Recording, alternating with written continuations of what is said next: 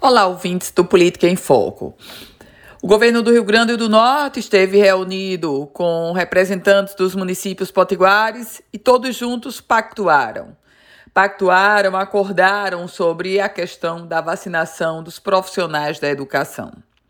Os próximos passos do esquema de vacinação contra a Covid-19 esses próximos passos trazem uma atenção toda especial para o grupo dos trabalhadores, para os profissionais da educação.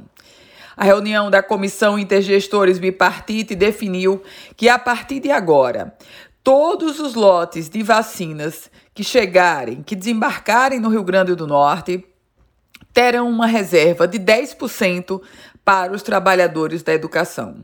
Tudo vai começar com os trabalhadores, com os profissionais das creches, depois pré-escolas, ensino fundamental, ensino médio e concluindo com os profissionais do ensino superior. O esquema está definido e a pergunta que não quer calar é: quando as escolas da rede pública retomarão?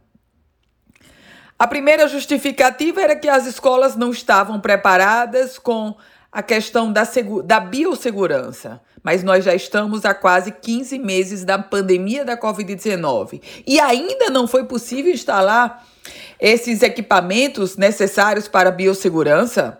É demais. Agora, a justificativa mais recente era a exigência para os profissionais se vacinarem. A vacinação vai começar.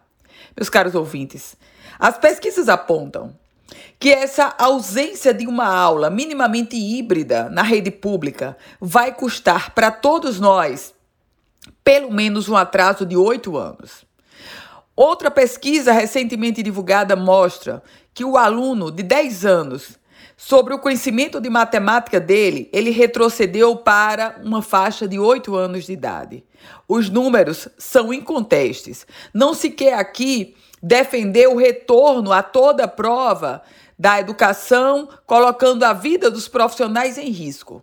Mas o que a reflexão que eu trago aqui é sobre a necessidade do retorno e que a segurança sim já deveria estar posta, como as escolas da rede privada colocaram e as pesquisas mostram que é um ambiente seguro, sim.